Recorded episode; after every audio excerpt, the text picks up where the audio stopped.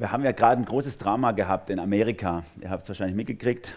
Florida, 17 Tote an der Schule, Amoklauf. Was ganz Schreckliches. Ein junger Kerl, interessanterweise mit dem Mittelnamen Jesus sozusagen, der in seine Schule rennt und drei Lehrer und einen Haufen Schüler tötet. Mir heute Morgen nochmal die Geschichten von denen angeguckt. Wirklich blühende Zukunft einfach vernichtet. Wir haben eine Stadt gehabt dort in Florida, Parkland, die im letzten Jahr zur sichersten Stadt Floridas von zwei Organisationen gekürt wurde. Und genau in dieser Stadt ist es passiert. Wir haben einen schleichenden Amoklauf bei uns jeden Tag, auch jetzt im Moment am sichersten Ort, den die Welt eigentlich haben sollte, in unseren Familien, werden stündlich Menschen getötet, Liebe zerstört, Beziehungen erschossen. Und alles beginnt in unserem Herzen drin, bei dir, bei mir. Wir werden heute miteinander Kapitel 4 und 5 vom ersten Buch Mose anschauen die Geschichte von Kain und Abel. Und wir werden dort entdecken vieles über die Anfänge der Menschheit und auch über unser eigenes Herz. Die Bibel beschönigt nicht, was in der Welt schief läuft. Sie deckt es auf, aber sie macht auch klar, woher es kommt. Nicht die laxen Waffengesetze sind das Problem, sondern das Herz von uns Menschen. Das ist das Problem in unserer Welt. Der Beginn der Menschheitsgeschichte ist gleichzeitig auch der Beginn der Unheilsgeschichte von uns Menschen und der Heilsgeschichte Gottes. Unheilsgeschichte, weil wir Menschen durch unsere Abspaltung von Gott das Böse in die Welt gelassen haben. Und gleichzeitig die Heilsgeschichte Gottes, weil Gott in seiner Gnade trotzdem von Anfang an die Lösung für unser Problem geschaffen hat. All das möchten wir heute anschauen. Das erste Mosebuch, wo das steht, wird auch Genesis genannt. Das kommt aus der Zeit, wo in Alexandrien die Bibel aus dem Hebräischen ins Griechische übersetzt wurde. Genesis heißt so viel wie Anfänge oder Start oder Beginn. Und er zeigt, das, Genesis zeigt den Beginn von uns Menschen. Viele Jahrhunderte wurde das nicht angezweifelt, dass das tatsächlich so stattgefunden hat, wie es da steht in der Bibel. Aber Immer wieder gab es Einzelne, die es in Zweifel gezogen haben und massiv in der Aufklärung, 200 Jahre rum ist es her, seitdem wir aufgeklärt wurden, sozusagen in Europa. Da hat man angefangen, das massiv in Zweifel zu ziehen, ob das tatsächlich so passiert ist. Und es gibt einen Haufen Theorien bis heute, die versuchen, die Bibel zu demontieren, ob es wirklich so ist oder ob alles nur erfunden ist, ob es nur eine Story ist ob, oder tatsächlich passiert ist. Theorien, die soweit ich es durchschauen kann, auf einen Haufen Zirkelschlüssen und Autoritätsargumenten stehen, die keineswegs klar sind, wo auch die Leute selber, die versuchen, die Bibel kritisch zu lesen, methodische Kritik an der Bibel zu üben, sich nicht einig sind. Interessant war, falls ihr euch in dieser Thematik beschäftigen möchtet, ein Buch, das vor wenigen Jahren rausgekommen ist von einem emeritierten Professor in Heidelberg, Klaus Berger, hat ein Buch geschrieben, Die Bibelfälscher. Er selber hat in seiner Zeit als Professor daran mitgearbeitet, die Bibel zu demontieren mit methodischer Kritik. Und als er dann in Ruhestand gegangen ist, hat er sozusagen Abbitte geleistet, oder wie wir mal sagen, sagt, das ist eigentlich Bullshit, was er da gemacht hat. Und er sagt, eigentlich sollten wir an die Bibel so rangehen, uns drunter stellen und sagen, was willst du mir sagen, Gott? Was kann ich lernen von dir? Eigentlich könnte das eine Wissenschaftsdiskussion sein, interessiert uns nicht, aber was ist passiert dadurch? Seit der Aufklärung ist unser Glaube zu so einem Gefühlsding geworden. Glaube ist etwas, was uns im Alltag ein gutes Gefühl gibt, damit wir besser klarkommen mit unseren Schwierigkeiten. Und das ist nicht das, was die Bibel uns sagen möchte. Die Bibel stellt uns gerade in den ersten Kapiteln einen persönlichen Gott vor, mit dem du eine Beziehung haben kannst. Ein Gott, der eingreift in die Geschichte, der damals gehandelt hat, was gemacht hat, es ist passiert und der es auch noch heute tut. Das ist eigentlich Schwierige an methodischen Kritik an der Bibel. Sie demontiert Gott. Er wird auf einmal zu so einem Energie oder Wust oder irgendwas, was uns hilft. Aber Gott ist eine Person. Er hat einen Anspruch an unser Leben und hat einen Zuspruch in dein Leben hinein. Und dem wollen wir uns heute mal stellen. Deswegen haben wir begonnen, wie alles begann sozusagen. Teil 3 ist es heute, ich habe es hier falsch geschrieben, 2, Teil 3 ist es heute. Lernen wir Gott kennen, wie er mit dem Problem unserer Geschichte umgeht, unserer Menschheit. Kapitel 1 und 2 haben wir gelernt, wie die Welt entstand und wer sie gemacht hat, Gott. In Kapitel 3 haben wir gelernt, wie die Sünde in diese Welt kam. Wie unsere Ur, Urgroßeltern die erste Fehlentscheidung getroffen haben. Und heute werden wir reinschauen, wie dieser Bruch zwischen Gott und Mensch, die Vertikale, die gebrochen wurde, eben auch zum Bruch wird zwischen uns Menschen in der Horizontalen. Auch das können wir sehen. Wenn Menschen mit Gott brechen, dann wird es auch zwischenmenschlich furchtbar schwierig. Heute geht es also um Sünde. Und es ist nicht so ein geiles Thema. Und ihr weiß nicht, wie ihr so geprägt seid. Ich kenne einen Haufen Leute, die in der Kirche groß geworden sind, die sagen, das ist das typische Thema von der Kirche. Na, immer schlechtes Gewissen machen. Wir möchten heute anschauen, was Sünde macht in unseren Familien, aber weder die Bibel bleibt da stehen, noch wir wollen da stehen bleiben. Wir möchten auch anschauen, welche Lösung Gott dafür bereit hat. Wenn ihr so wollt, es ist eine Operation am offenen Herzen. Wir machen auf, wir schauen rein, was schief läuft und wir lassen den großen Operateur Gott selber ran. Wenn du es zulässt.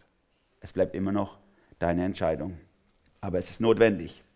Lasst uns mal reingucken in die Bibel. Falls ihr eure Bibel dabei habt, könnt ihr aufschlagen. 1. Mosebuch ziemlich weit vorne, Kapitel 4. Wir lesen noch nicht gleich diese Verse, aber ihr könnt es schon mal aufschlagen. Das Erste, was wir hier entdecken können, ich habe es gerade schon anklingen lassen, Sünde startet in unserem Herzen.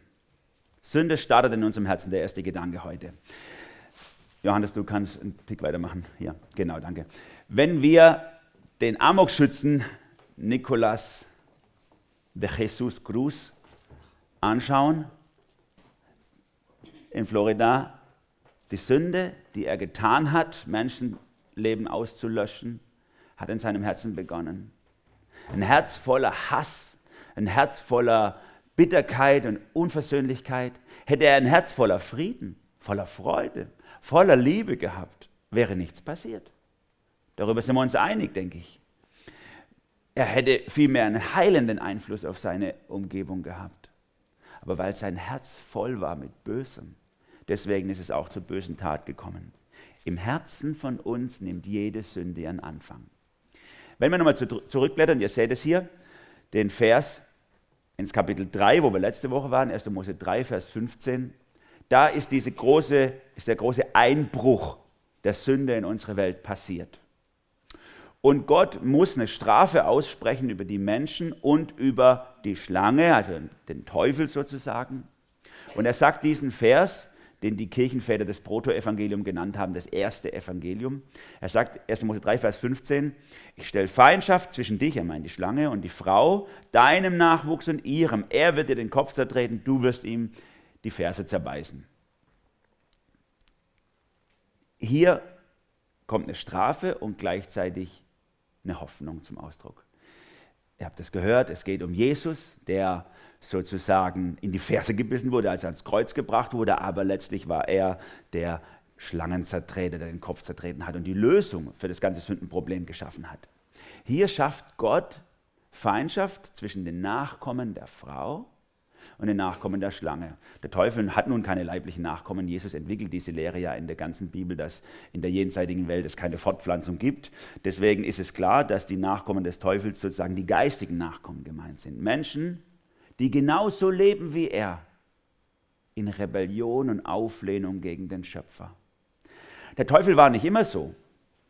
Auch das könnt ihr durch die Bibel beobachten. Gerade im Alten Testament wird es an vielen Stellen, Hesekiel 28, Jesaja 14 und anderen Stellen beschrieben, dass der Teufel in seiner, wie er geschaffen war, am Anfang eigentlich was Wunderschönes und Wunderbares war. Er war ein enger Vertrauter Gottes. Bis sein Herz sich gegen Gott gewandt hat und er rebelliert hat und er nicht mehr den Weg Gottes mitgehen wollte, sondern selber alles in die Hand nehmen wollte. Und dann ist er sozusagen zum Teufel geworden, zum Widersacher Gottes. Wenn auch nicht auf der gleichen Ebene. Der ist ja nur ein Geschöpf Gottes, der Schöpfer. Und jeder, der diesen Weg des Teufels geht, rebellisch gegen Gott, der ist ein Kind des Teufels. Deswegen kann Jesus zu den Pharisäern sagen, ihr seid der Kinder des Teufels, obwohl die super, super fromm waren. Wer sich gegen Gott auflehnt, geht in dieser Linie und wer sich Gott unterordnet, ihn anbetet, geht in der anderen Linie. Diese zwei geistlichen Linien entfalten sich jetzt in Kapitel 4 und 5. Kain und Abel, die beiden ersten Söhne von Adam und Eva, repräsentieren diese beiden Linien. Eine Linie in Übereinstimmung und Unterordnung unter Gott und die andere Linie in Auflehnung, in Ablehnung und Rebellion gegen Gott. Und wenn wir heute das anschauen, immer auch die Frage an dich in dein Herz, welche Linie beschreite ich? Jetzt lasst uns reingucken, 1. Mose 4, ab Vers 1. Adam hatte mit seiner Frau Eva geschlafen. Nun wurde sie schwanger und gebar Kain. Da sagte sie, ich habe einen Jungen bekommen mit der Hilfe Jahwes. Also Jahwe heißt so viel wie, ist der Gottesname, der heißt Retter oder Hilfe. Das ist der gleiche Name wie Jesus sozusagen im Hebräischen. Danach bekam sie einen Bruder Abel. Abel wurde ein Schafhirt, Kain ein Landwirt. Nach geraumer Zeit brachte Kain vom Ertrag seines Feldes Jahwe ein Opfer. Auch Abel brachte ihm eine Opfergabe, das Beste von den erstgeborenen Lämmern seiner Herde. Jahwe sah freundlich auf Abel und sein Opfer, aber auf Kain und seine Opfergabe achtete er nicht. Interessant. Eva und Adam, die wussten, dass sie alles verbockt hatten. Und sie haben sich furchtbar nach Rettung gesehen und Gott hatte es, wir haben den Vers gerade geguckt, Rettung angekündigt. Es gibt einen Nachkomme, der wird die Rettung schaffen. Und jetzt dachte sie, das ist der, der Kain. Ich habe eine Hilfe, ich habe einen Sohn bekommen mit der Hilfe des Herrn oder im Hebräischen kann man mehrfach übersetzen manchmal. Man könnte auch übersetzen, ich habe einen Jungen bekommen, den Jahwe. Also sie dachte, das ist der Jahwe, das ist der Retter. Der ist es. Sie sollte nicht die letzte Mutter bleiben, die große Hoffnungen in ihren Sohn gesetzt hat, die er nicht erfüllt hat. Niemals kann mein Sohn sowas machen.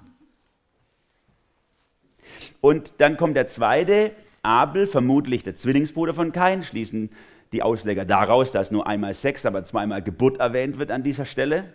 Vermutlich der Zwillingsbruder, der war wohl nichts. Der ist halt auch da gewesen. War vielleicht ein bisschen schwächlich, ein bisschen kleiner. Sein Name heißt so viel wie übersetzt Hauch oder Nichtigkeit. Keine Hoffnung reingesetzt.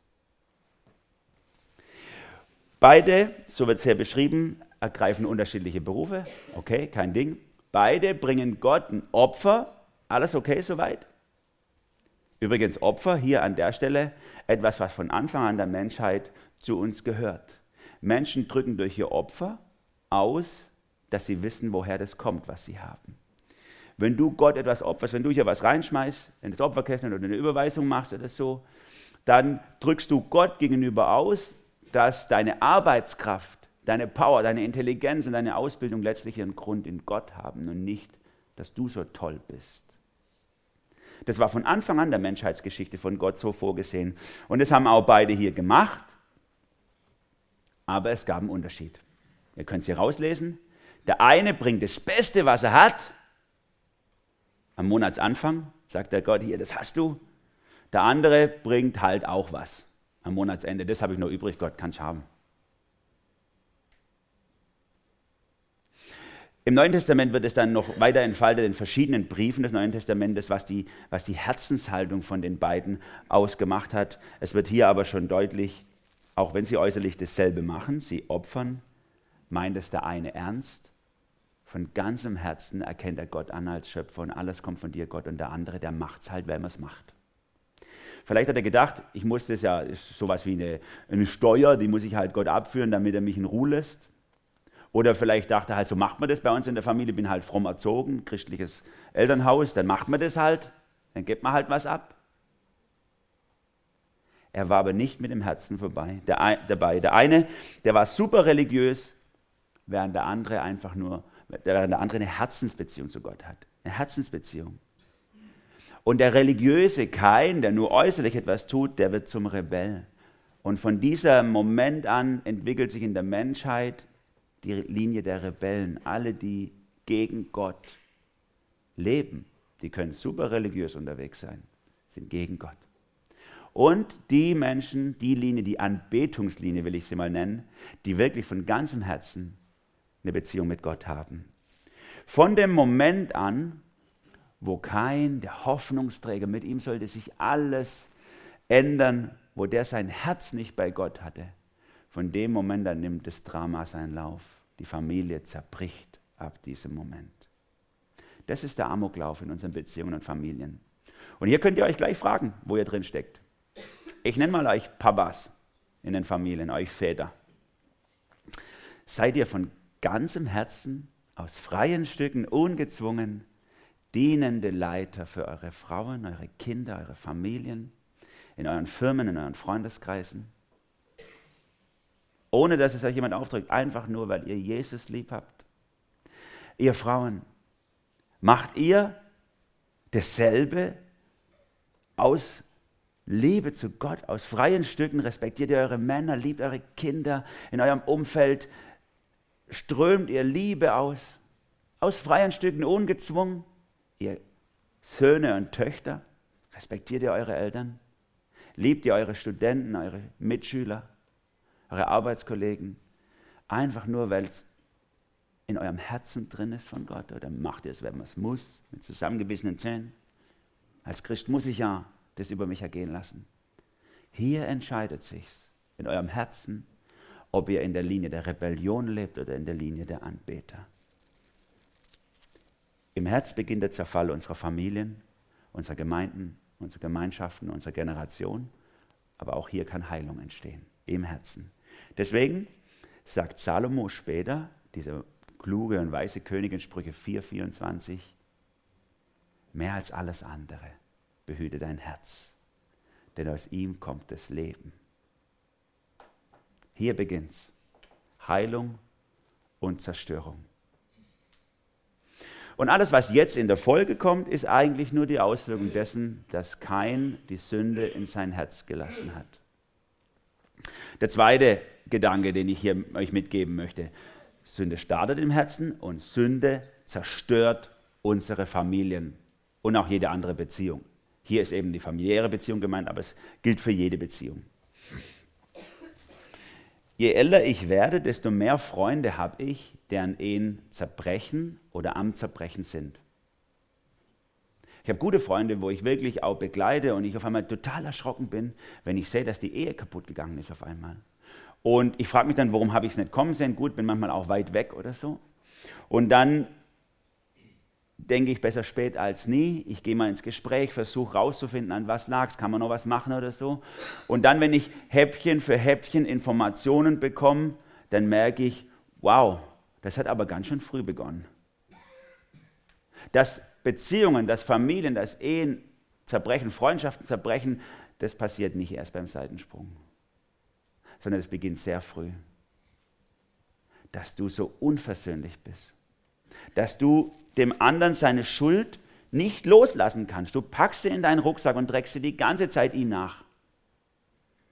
Und dann kommt Bitterkeit auf Bitterkeit gegenüber deiner Frau, gegenüber deinem Mann, deinem Schwester, deinem Bruder, deinen Eltern. Manche rennen ihr Leben lang zu Psychotherapeuten, weil ihre Eltern so schlimm waren. Wenn sie nicht loslassen können und nicht vergeben können. Es zerstört dich, deine Beziehungen und deine Familie. Es ist wie so ein Gift in unserem Herz, was alles kaputt macht. Hier beginnt's und es zerstört unsere Familien. Und manche geben das von Generation zu Generation weiter. Gerade bei Erbstreitigkeiten. Was gibt es da über Generationen hinweg verstrittene Familien, weil der Opa damals dem Opa der Acker weggenommen hat oder was weiß ich. Hier sehen wir bei Kain und Abel die Rebellionslinie gegen Gott und die Anbetungslinie mit Gott als Gegenüberstellung. Und wenn wir jetzt das reinschauen, diese Bibelverse sind vielleicht für euch nicht alle ganz gut erkennbar, aber ihr habt ja eure Bibel dabei, könnt das nachlesen. Dann fragt euch immer, wenn wir schauen, wie hat Kain, der Rebell, reagiert, wie hätte er reagieren können, fragt dich selber, Wo stehe ich? Wie geht es mir? Das Erste, was wir hier beobachten können, ganz am Anfang, kein der Rebell, als er ertappt wird, wird er sauer, statt dass er bereut. Da geriet Kain in heftigen Zorn und senkte finster sein Gesicht. Jahwe fragte ihn, warum bist du so zornig? Was soll dein finsterer Blick? Hast du Gutes im Sinn? Dann heb den Kopf hoch. Wenn aber nicht, dann liegt die Sünde schon vor der Tür und sie hat Verlangen nach dir. Aber du musst es sein, der über sie herrscht. Zornig ist er geworden, als Gott ihn ertappt hat. Das zeigt seine Herzenshaltung. Er hat überhaupt keine Demut im Herzen gehabt. Er hat sich nicht untergeordnet gegenüber Gott. Es wäre so einfach gewesen an dieser Stelle. Er hätte sagen können, okay, stimmt. Du hast recht, Herr. Oh Mann, Danke, dass du mir es gesagt hast. In meinem Herzen ist überhaupt keine Opferhaltung da. Ich habe es nur gemacht, weil man es muss. Weil ich denke, das erwartet man von mir als guter Christ. Aber mein Herz war nicht da. Jetzt möchte ich es von ganzem Herzen tun. Und alles wäre gut gewesen. Aber er hat dagegen aufbegehrt. Er wollte nicht sich sagen lassen, dass sein Herz daneben liegt. Johannes, der Jünger Jesu, hat man in seinem Brief im ersten Kapitel geschrieben, ganz interessant über den Umgang mit Schuld. 1. Johannes 1, Vers 6. Wenn wir behaupten, mit Gott Gemeinschaft zu haben und trotzdem in der Finsternis leben, dann lügen wir. Unser Tun steht im Widerspruch zur Wahrheit. Wenn wir aber im Licht leben, so wie Gott im Licht ist, dann sind wir miteinander verbunden. Das Blut seines Sohnes Jesus macht uns von jeder Sünde rein. Wenn wir behaupten, ohne Schuld zu sein, betrügen wir uns selber und verschließen uns der Wahrheit. Die Rebellenlinie zeichnet sich dadurch aus, dass sie denken, ich? Also ich habe kein Problem. Also der vielleicht. Aber ich doch nicht. Gott erwartet nicht, dass du sündlos lebst.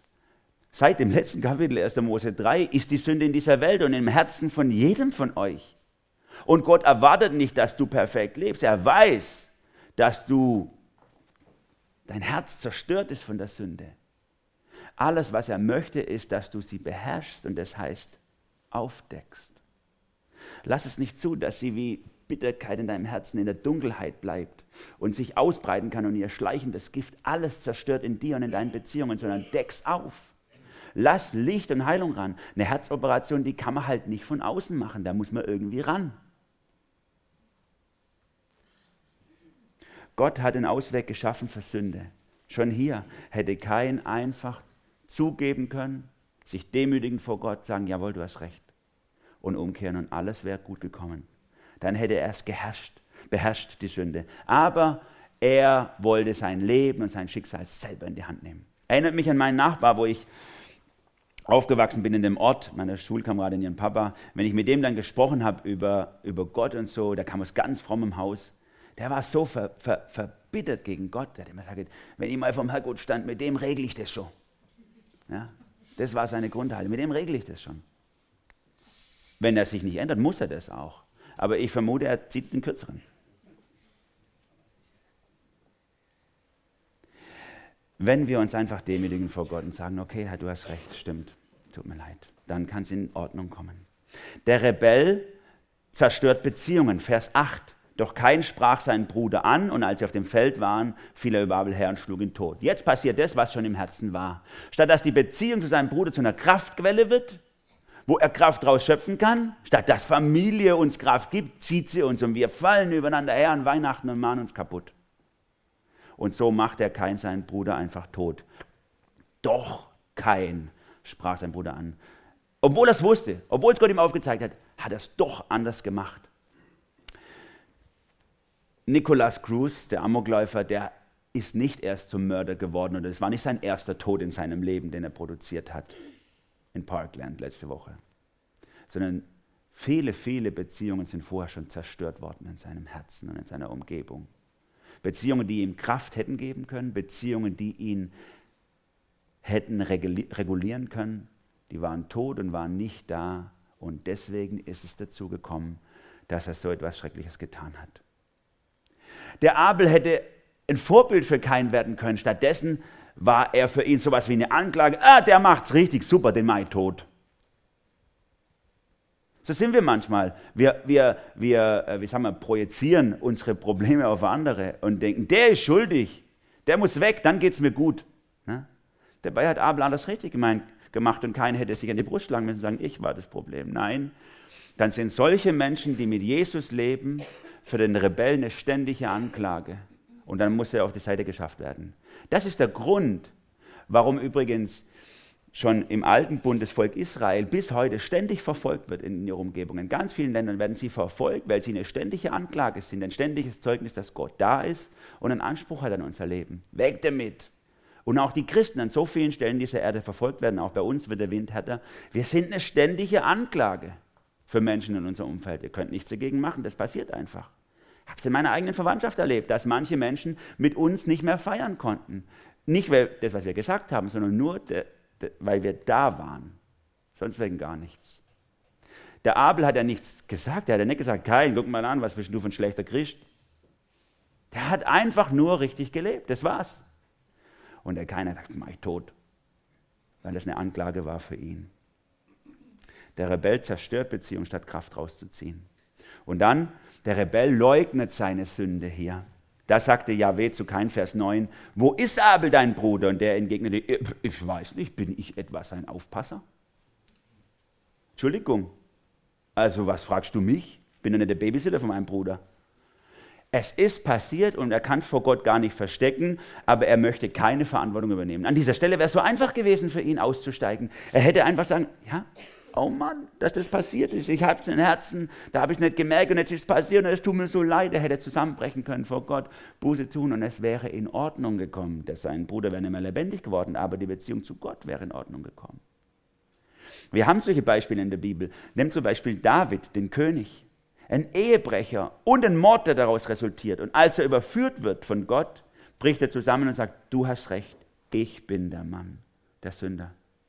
Und er muss zwar Strafe und Konsequenz tragen, aber seine Beziehung zu Gott kommt so in Ordnung, dass am Ende seines Lebens über sein Leben von Gott gesagt wird, das war ein Mann nach dem Herzen Gottes. Stellt euch vor, ein Ehebrecher und Mörder. Ein Mann nach dem Herzen Gottes. Gott erwartet nicht, dass du perfekt bist. Gott erwartet nicht, dass du sündlos lebst, sondern dass du Sünde aufdeckst und ihr dadurch die Kraft nimmst, ihr Gift in deinem Leben zu verbreiten.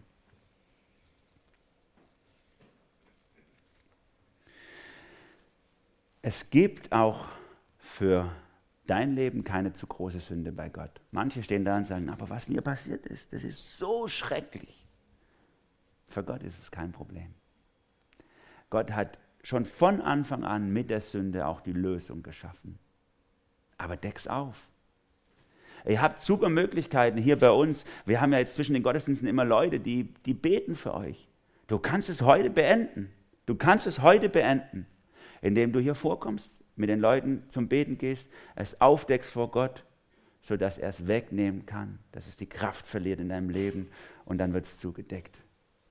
Die Kraft der Wahrheit und die Kraft der Liebe und Gnade kommen zusammen in dem, wie Gott mit Sünde umgeht.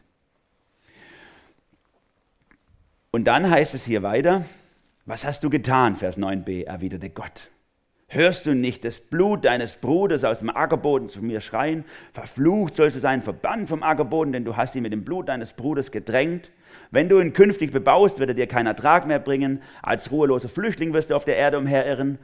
Da sagte Kain zu ja, die Strafe ist zu schwer für mich, ist ja unfair. Ich werde sie nicht ertragen können.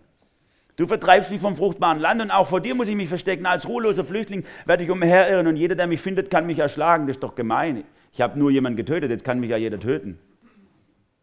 Also überhaupt kein Blick für, was er getan hat. Und das ist typisch für der Rebell begehrt gegen die Konsequenz seiner Sünde auf. Sagt, ist doch ungerecht, dass ich das jetzt erleiden muss. Ne? Ist doch ungerecht, dass mir das passiert. Die Sünde hat ihren Preis. Sie führt zum Tod. Körperlichen Tod, Tod der Beziehungen, Tod der Ehe. Und wenn kein an dieser Stelle die Strafe hätte annehmen können, und sagen können, jawohl, Gott, es ist richtig, dass du das machst. Absolut gerecht, was du tust. Auch dann wäre die Möglichkeit gewesen, umzukehren, in die Anbetungslinie Gottes wieder einzutreten, statt auf der Rebellenlinie zu bleiben, aber er hat es abgelehnt.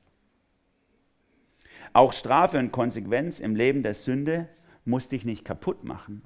Für Gott hat Strafe, wenn ich die Bibel richtig verstehe, immer einen pädagogischen Wert. Er möchte dich herrichten, nicht hinrichten.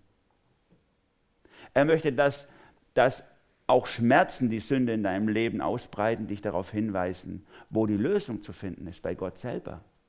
Er möchte nicht, dass du innerlich verstockt wirst darüber und sagst, wenn Gott so zu mir ist, dann will ich erst recht nichts mit ihm zu tun haben. Und dann, nach diesem negativen Höhepunkt, vollends Verstockung von Kain, da kommt hier interessanterweise Gott nochmal zum Zug und setzt nochmal so einen Gnadenmoment in das Leben von Kain rein. Der Rebell erfährt doch die Gnade Gottes völlig unverdient. Vers 15, nein, erwiderte Jahwe, ich ordne an, wer Kain erschlägt, wird siebenfach bestraft und er machte ein Zeichen an Kain, damit niemand es wagen würde, ihn zu erschlagen, wenn er ihm begegnete. Gott macht ihm irgendein Zeichen und sagt, okay, den darf man nicht umbringen. Das, würde, das gibt eine hohe Strafe, wer das macht. Dadurch schützt er das Leben des Kains. Er schützt es aber nicht, weil er denkt, okay, halb so wild, lass mal fünf Grad sein, war halb so wild, hast nur deinen Bruder umgebracht, geht noch, hätte die ganze Familie sein können, sondern es ist was ganz anderes. Er, er lässt ihn am Leben, weil er möchte, dass er umkehrt. Später sagt der Prophet Hesekiel zum Volk Israel, das ist in Hesekiel 33, Vers 11, im Auftrag Gottes, mir gefällt es nicht, wenn ein Schuldiger stirbt, im Gegenteil, ich freue mich, wenn er von seinem falschen Weg umkehrt und am Leben bleibt. Kehrt um, verlasst euren bösen Weg. Ruft er dem Volk Israel später zu. Und das ruft Gott auch dir zu. Heute Morgen. Du steckst vielleicht in einem ganz, ganz sündigen Weg und du weißt es. Du bist eine Beziehung eingegangen, die ist falsch. Und du weißt es. Du hast eine finanzielle Entscheidung getroffen, die ist falsch und du weißt es. Gott weiß es sowieso, aber du weißt es auch. Du hast eine Beziehung einfach abgebrochen, ohne zu vergeben, ohne Versöhnung. Und du weißt es. Oder du lebst grundsätzlich dein Leben ohne Gott und denkst, das kriege ich schon irgendwie hin. Äußerlich vielleicht religiös wie der Kein, aber im Herzen dein eigenes Ding. Du weißt es. Gott weiß es sowieso. Gott will, dass du umkehrst. Er gibt dir Gelegenheit dazu. Er will nicht dein Tod, er will nicht dein Verderben. Er will dein, deine Rettung. Heute und hier ist die Möglichkeit für dich. Von diesem falschen Weg umkehren.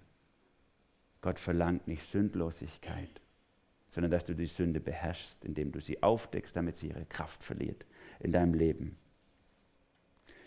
Übrigens, Adam und Eva als die ersten Sünder sozusagen, auch die erleben hier eine unverdiente Gnade. Sie verlieren ja zwei Söhne an einem Tag. Der eine tötet den anderen und ist weg. Zwei Söhne an einem Tag. Und Gott schenkt ihnen aus Gnade einen dritten Sohn. Den Seth, der wird geboren, Vers 25, nachdem Adam wieder mit seiner Frau Eva geschlafen hatte, gebar sie ihm einen Sohn und nannte ihn Seth, Setzling. Gott hat mir wieder einen Sprössling geschenkt, sagte sie, anstelle von Abel, weil Kain ihn erschlug. Jetzt hat sie keine Hoffnung mehr in den Kain gesetzt. Sie wusste, dass sie daneben lag. Jetzt bedauert sie, dass der Abel weg ist. Und freut sich, dass Seth sozusagen der Ersatz dafür ist. Die folgenden Verse in diesem Kapitel beschreiben den kulturellen Fortschritt und den technischen Fortschritt der Menschen. Interessanterweise, wenn ihr es lesen würdet, das machen wir jetzt heute nicht, in zwei Linien. Musisch, Eisenbearbeitung und so weiter. Die Menschen wachsen in ihrem technischen Fortschritt, aber die Rebellion von Gott nimmt auch zu. Die Menschen wachsen immer weiter von Gott weg, je mehr sie dazulernen, desto mehr entfernen sie sich auch von Gott. Und während die Rebellenlinie sozusagen verkommt, fokussiert sich die Bibel an dieser Stelle in Kapitel 5 dann ganz stark auf die Anbetungslinie, die Linie der Menschen, die mit Gott gehen. Jetzt kommt die Hoffnung rein. Mit Seth bricht neue Hoffnung auf und das ist Kapitel 5, der dritte Gedanke für heute. Sünde muss uns nicht beherrschen. Klar, Sünde zerstört, beginnt in unserem Herzen, Sünde zerstört unsere Beziehungen, unsere Familien, aber dich muss sie nicht beherrschen. Du musst nicht kaputt gehen an der Sünde. Hört mal hin, wie Kapitel 5 beginnt. Es beginnt wie wenn wie es Kapitel 1 wäre. Als Gott den Menschen schuf, gestaltete er ihn als Abbild von sich, er schuf sie als Mann und Frau, dann segnete er sie und gab ihnen noch am Tag ihrer Erschaffung den Namen Mensch.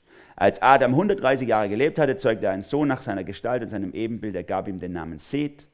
Nach der Geburt Seths lebte Adam noch 800 Jahre, zeugte weitere Söhne und Töchter, bis er im Alter von 930 Jahren starb.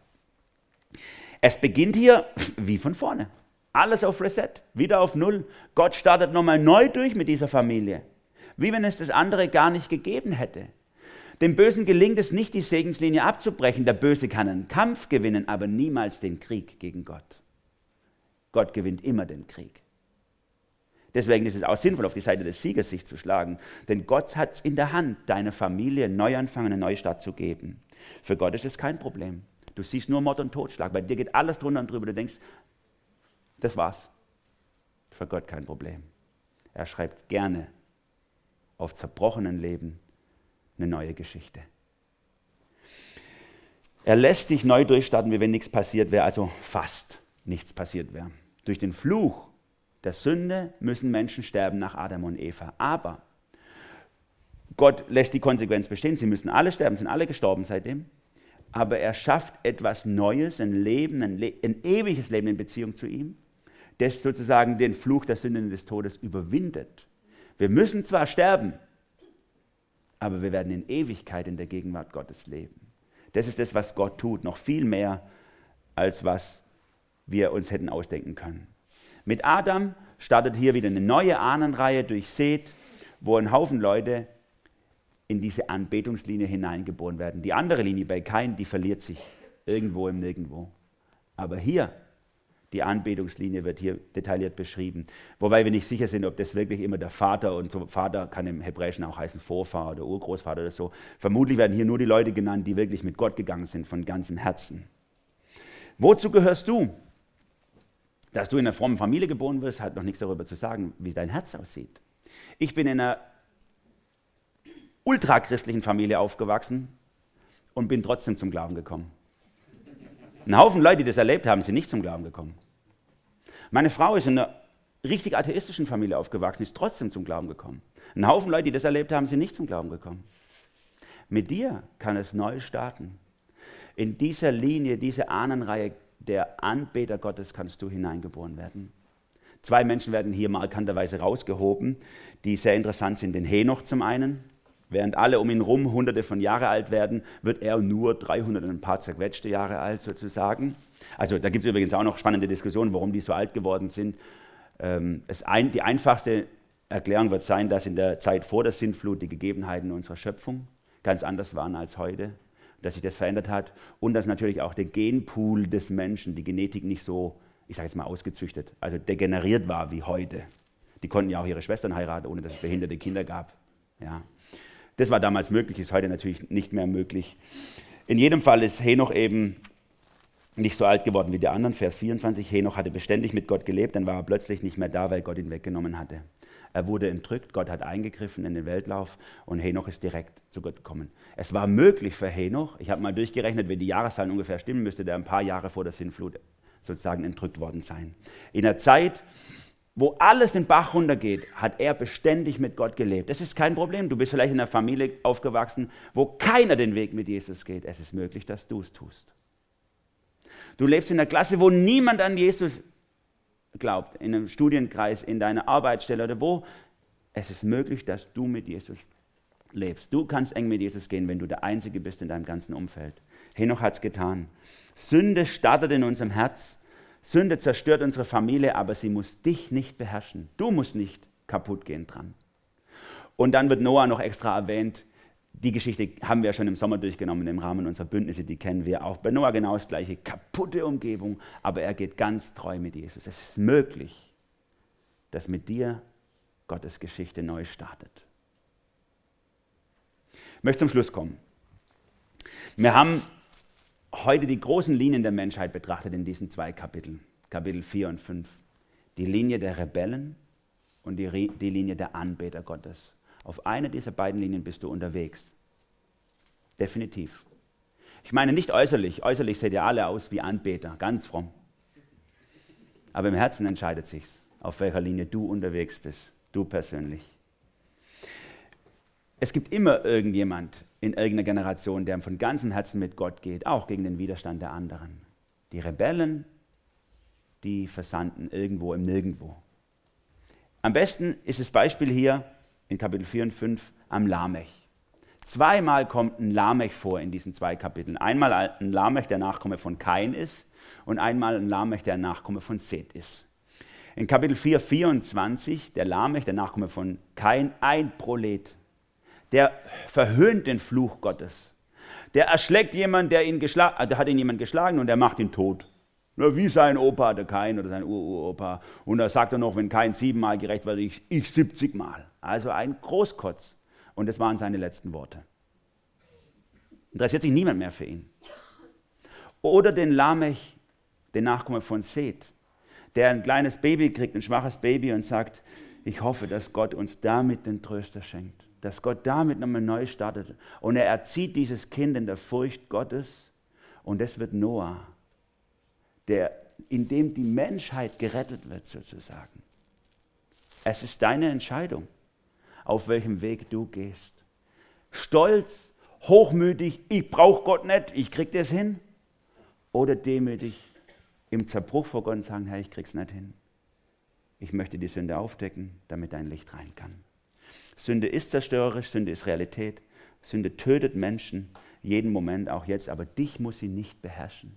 Dich muss sie nicht beherrschen. Switch ins Neue Testament. Interessant, was die Engel auf dem Feld singen bei den Hirten.